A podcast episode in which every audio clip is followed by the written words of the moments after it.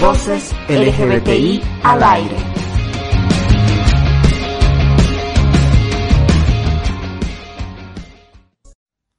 Bienvenidos a Voces LGBTI al aire. La lucha por la defensa y el respeto a los derechos humanos es un trabajo arduo y constante que pocas personas están dispuestas a llevar a cabo. Sin embargo, existen diversas formas de defender y apoyar los derechos de todos nosotros. Una de estas formas es el arte. Es por eso que el día de hoy nos acompaña Sebastián Jacobs, un artista urbano que acaba de estrenar su más reciente video, Enfermo, el cual está orientado a la defensa de los derechos de la población LGBTIQ. Antes de comenzar, es importante mencionar que este espacio es parte del proyecto Adelante con la Diversidad 2 Región Andina y está financiado por la Unión Europea. Bienvenido, Sebas quisiera que puedas presentarte para todos nuestros oyentes. Eh, yo soy Pablo Sebastián Jacobs Méndez, a.k.a. Terranova, eh, soy músico, soy terapeuta igual, y nada, muy, muy agradecido por esta invitación al podcast. Quisiera que me hables más sobre tu más reciente canción, Enfermo. ¿Qué fue lo que te inspiró a escribir una canción en defensa de los derechos LGBTIQ? La canción nace como un tributo a un amigo mío que hace dos años fallece y es asesinado por el simple hecho de ser gay. Y ya desde su familia, que era una familia muy machista y conservadora, tenían mucho, mucho, mucho rechazo a, a mi brother, que, que no puede ser, que eh, en qué momento, en qué hemos fallado, ¿no? Y a raíz de eso, igual la cultura en la que él creció, le dio el mismo rechazo, ¿no? Una mentalidad bastante cerrada que ellos tenían.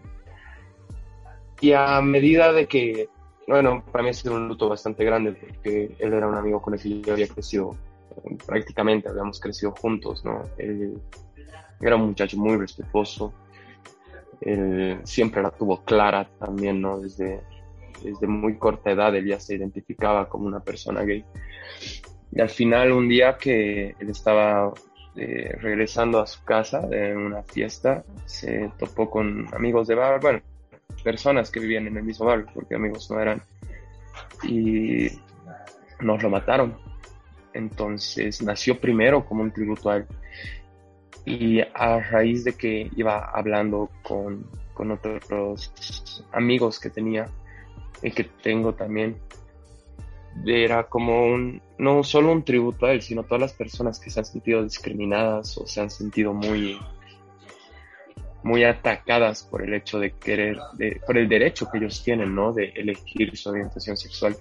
Entonces va, nació así, ¿no? Como el tributo a este amigo, pero eh, se consolidó como un tributo para todas aquellas personas que se han sentido atacadas por su orientación sexual o por, por, la guía que ellos tenían que querían tener o por la percepción de amor que ellos tendrían, ¿no? Incluyendo, incluyéndome, ¿no? Incluyendo a los heterosexuales que a veces nos, nos critican mucho por decidir a quién amamos y a quién no, ya sea por razón social, ya sea por geocultura que crecemos, por un montón de cosas en las cuales nos podemos también sentir atacados solamente por decidir amar a alguien, ¿no? Entonces yo creo que es una canción más dedicada al ser humano que verdaderamente ha tenido conflictos por decidir quién quiere ser.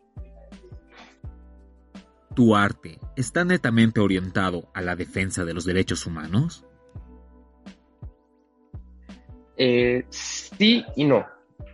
Me gusta mucho hacer rap conciencia porque siento que es un género que lo han tergiversado mucho a raíz de, lo que ha pasado el tiempo, ¿no? O sea, el rap moderno habla que drogas, que armas, que mujeres, que, calle, que barrio, que orgullo latino, etcétera, etcétera, ¿no? Cuando en realidad es una exclamación de, de protesta, o sea, el rap nació siendo anarquista. Y los derechos humanos para mí siempre han tenido el mismo, el mismo rubro, ¿no? O sea, tú tienes derecho de ser lo que quieres hacer, tú tienes derecho de hacer lo que quieras hacer, siempre y cuando respetes los derechos de los demás, ¿no? Eh, están los derechos básicos, están los derechos que tenemos a raíz de que vamos creciendo, los derechos que adquirimos, las responsabilidades que adquirimos a partir de esto. Y sí, y no te digo que está focalizado en esto porque sí, el rap conciencia está muy focalizado hacia los derechos humanos, eh, porque aparte de la canción Enfermo hicimos un featuring con un, muchacho francés que se llama Nicolas Dreskin, en el cual tocábamos la temática de la violencia de género, ¿no?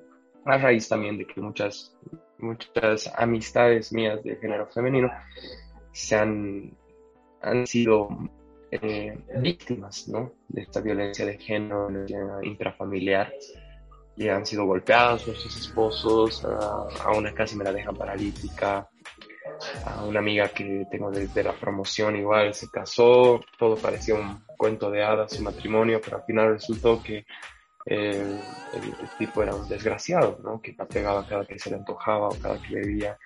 Eh, una amiga mía que tengo se salvó de, o sea, literalmente se salvó por gracia divina porque la, la, la, llenaron de querosén, de combustible, y los fósforos estaban mojados y no prendieron. Y gracias a Dios no prendieron, porque si no ahorita estaríamos hablando de alguien que ya no estaría en este plano, tal vez, ¿no? Entonces, a raíz de eso también nace esta canción. Eh, Enfermo nace por el derecho de decidir verdaderamente a quién puedo amar, quién me puede amar y mi decisión de ser amado también, ¿no? Hay otras temáticas que toco en canciones que van a ser futuras, como el caso de la, de, la fuerte vida, digamos, que lleva un adicto, ponte, eh, en mi caso, que tiene una patología cerebral. Y entonces, yo creo que más que los derechos humanos, quisiera tocar o toco la empatía de la gente, ¿no? Que prácticamente sería la base que yo creo que sería la base de las personas, la empatía. Siempre he dicho que la clave de la vida es la empatía y el chocolate, porque sin chocolate la vida sería un error y la empatía es lo que más humano nos podría hacer. Y a la otra, la contraparte, digamos, de mi arte serían mis vivencias, por poco, por decirlo así, ¿no? En, en, mostrarnos de la sociedad como yo soy. Es muy difícil que yo me exprese, es, un derecho que yo no ejerzo, el derecho a mi libre expresión. Pero sin embargo está mi contraparte, que es el arte, la que me da este, en la cual yo ejerzo ese derecho, ¿no? Y sí me, me, me gusta mucho tomar, tocar temáticas bastante fuertes y agresivas, que son muy estigmatizadas también con la, por la sociedad en general. Y obviamente, ¿no? Eh, la defensa de los derechos humanos es una lucha que tenemos, que, los humanos estamos arrastrando desde el día uno de la creación. Y ya con el raciocinio y con los conflictos hemos hecho mucho más difícil poder ejercer estos derechos que nosotros tenemos desde el nacimiento, ¿no? Ha habido un gran avance, pero es una pelea que todos los seres humanos estamos y todos deberíamos aportar hacia lo mismo, ¿no? Hacia la empatía, hacia los diferentes estilos de vida que todos podamos tener, siempre y cuando respeten también nuestros derechos. ¿Tú crees que la población LGBTIQ está representada en el arte urbano actual en Bolivia? Eh, de entrada ya, así como sociedad paseña, ya es, es, un tema muy, muy, muy difícil de tocar, ¿no? La homofobia dentro de nuestra geocultura es muy marcada. Es, es, vivimos lastimosamente en una geocultura muy machista, en una geocultura muy llevada hacia la antigua, ¿no? Y, ya de entrada, como, como las organizaciones se, se mueven para que este tema sea cada vez más aceptado por la sociedad, es muy difícil. Y dentro del arte urbano es mucho más difícil porque eh, se sigue ¿no? denominando como insulto del maricón o marica. Eh, el, mismo machista, el mismo machismo que existe de voy a ir con una baby a, la discoteca y después me la voy a llevar a mi casa para ponerla en cuatro, ¿no? Entonces, como que el alfa, el dominante, ¿no? Entonces es muy difícil abordar el hecho de, de, de la apoyo a toda la población LGBTI. Sin embargo, eh, también hay la contraparte, ¿no? Hay, hay mucha gente, muchísima gente, yo lo conozco a Lil, por ejemplo, Lil J es un, es un artista igual que está empezando, un gran freestyler, es un gran gallo, pero es un chico que igual tiene una mente muy abierta, ¿no? es, es, es, una persona que te va a apoyar. Siempre que tú quieras ser lo que quieres ser, te va a apoyar te va a defender. Eh, yo admiro mucho ese pensamiento del Lil. Pero todavía están los, los reservados que son muy, muy... Tengo un amigo, no voy a decir su nombre para quemarlo en público, pero un amigo que es súper homofóbico, así como que puede estar contigo charlando, eh, muy genial, puede estar pasando bomba y él ignora, digamos, de que tú eres gay, pero en el momento en el que alguien le dice que tú eres gay, toda su perspectiva hacia ti cambia y ya ni te habla, ya, ya te estigmatiza, ya. Creo que nos falta mucha, mucho quiebre de estigmas que tenemos y si no empezamos a hacerlo, no, no va a haber, o sea, no, no, va a existir el quiebre y lo que este muchacho crezca creyendo lo va a transmitir a las generaciones que lo sigan. Y así, así como la cadena que ha estado, o sea, estamos en pleno siglo XXI y sigue existiendo homofóbicos, sigue existiendo pegamujeres, sigue habiendo gente que justifica la violencia tanto de género como la, a los homofóbicos, como a los mismos violadores. Es, es, es increíble. Pero es por lo mismo, porque eh, mucha gente la tiene clara, pero no hace nada para cambiar esto, ¿entiendes?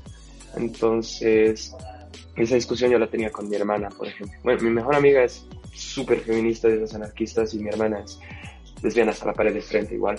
Entonces, eh, con mi mejor amiga empezamos una relación muy rara porque no soy, bueno, ella me veía a mí, porque yo era muy de, de apoyar esto eh, mucho los derechos que las mujeres tienen. Y ella me decía, pero eres hombre. Entonces eso también era como que erróneo. Y bueno, ahora ya somos súper, súper amiguis porque al final nos dimos cuenta que pensamos igual, ¿no? Y es lo que yo le decía a ella, tanto como a mi hermana. Yo no soy un aliade, como se podría decir. Yo, yo no soy un aliado. Yo trato de poner mi granito de arena, no por ustedes, sino por la empatía en general a nivel del mundo. El aprender a convivir como humanos, ¿no? esa pelea es muy de quien la tenga que pelear, obviamente. Yo en lo que pueda ayudar o aportar, lo voy a hacer, pero no me considero como que yo estoy dentro de su pelea, solamente es un aporte que yo estoy dando al final. Y creo que la forma más bonita de, de generar conciencia, volvemos a la anterior pregunta, es haciendo arte, porque no lastimas a nadie y creo que es la única forma en la cual sí nos podemos mostrar tal y como somos. Por eso también se habla de, ser real, ¿no? Muchas gracias, Sebas, por acompañarnos el día de hoy. ¿Hay algunas palabras con las que quieras despedirte? Quizá algo que decirle a las, los y les jóvenes que están queriendo incursionar en el arte urbano. Claro, eh, tu arte siempre va a estar bien siempre y cuando tú estés bien. Tú estés bien emocionalmente, tú estés bien la tengas clara, tengas tus ideales claros. O sea, si tú tienes tus objetivos artísticos bien claros, bien hechos y bien focalizados, tu arte va a reflejar lo que tú llevas dentro. Hasta entonces no vas a poder llevar a cabo tu realidad, no vas a poder expresar tus sentimientos. Y tus objetivos claros, ojo, no son cosas que tú hayas vivido, son cosas que hayas visto que sean injustas, son cosas que hayas preferido abordar también. O sea, el arte es un tipo de terapia al final. El arte es una expresión universal. Eh, no hay arte bueno, no hay arte malo. El arte siempre es subjetivo y es lo bonito de esto, porque a lo que tú expresas, a lo que tú emanas, a lo que tú irradias, atraes. Y la gente que se siente identificada contigo siempre te va a escuchar y te va a apoyar. Y al final, más allá de hacer arte, eh, personas que se sientan mal, yo siempre he visto que uno de los mayores males es la inseguridad que nosotros tenemos. Y la seguridad que ustedes deben adquirir como juventud más que todo es o sea, la clave de la vida. Uno, desligarse de la necesidad de ser perfecto. ¿no? Todos tenemos derecho a cometer errores y a, y a pagar por ellos, pero de ellos hay que aprender. Y dos, el pensar en mí no me hace egoísta, el pensar en mí me hace responsable conmigo mismo, porque la única persona con la que yo voy a vivir el resto de mi vida es conmigo. Entonces yo soy responsable de mí. Y si algo me afecta o voy a vivir a raíz de los sueños de los demás, voy a desperdiciar este gran viaje. Y la verdad lo único que les puedo decir es que si están empezando y lo están haciendo, hagan, pero sean constantes. El talento es el 10% de todo. El otro 90% es la constancia, la disciplina y los límites que nos podemos poner. Eso es todo, querido Dani. Agradecemos a nuestro invitado por su tiempo y su sinceridad. Esto fue Voces LGBTI al aire. Hasta la próxima.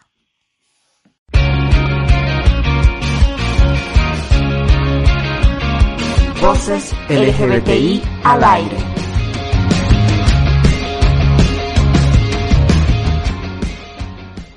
Este espacio es parte del proyecto Adelante con la Diversidad 2 Región Andina y está financiado por la Unión Europea.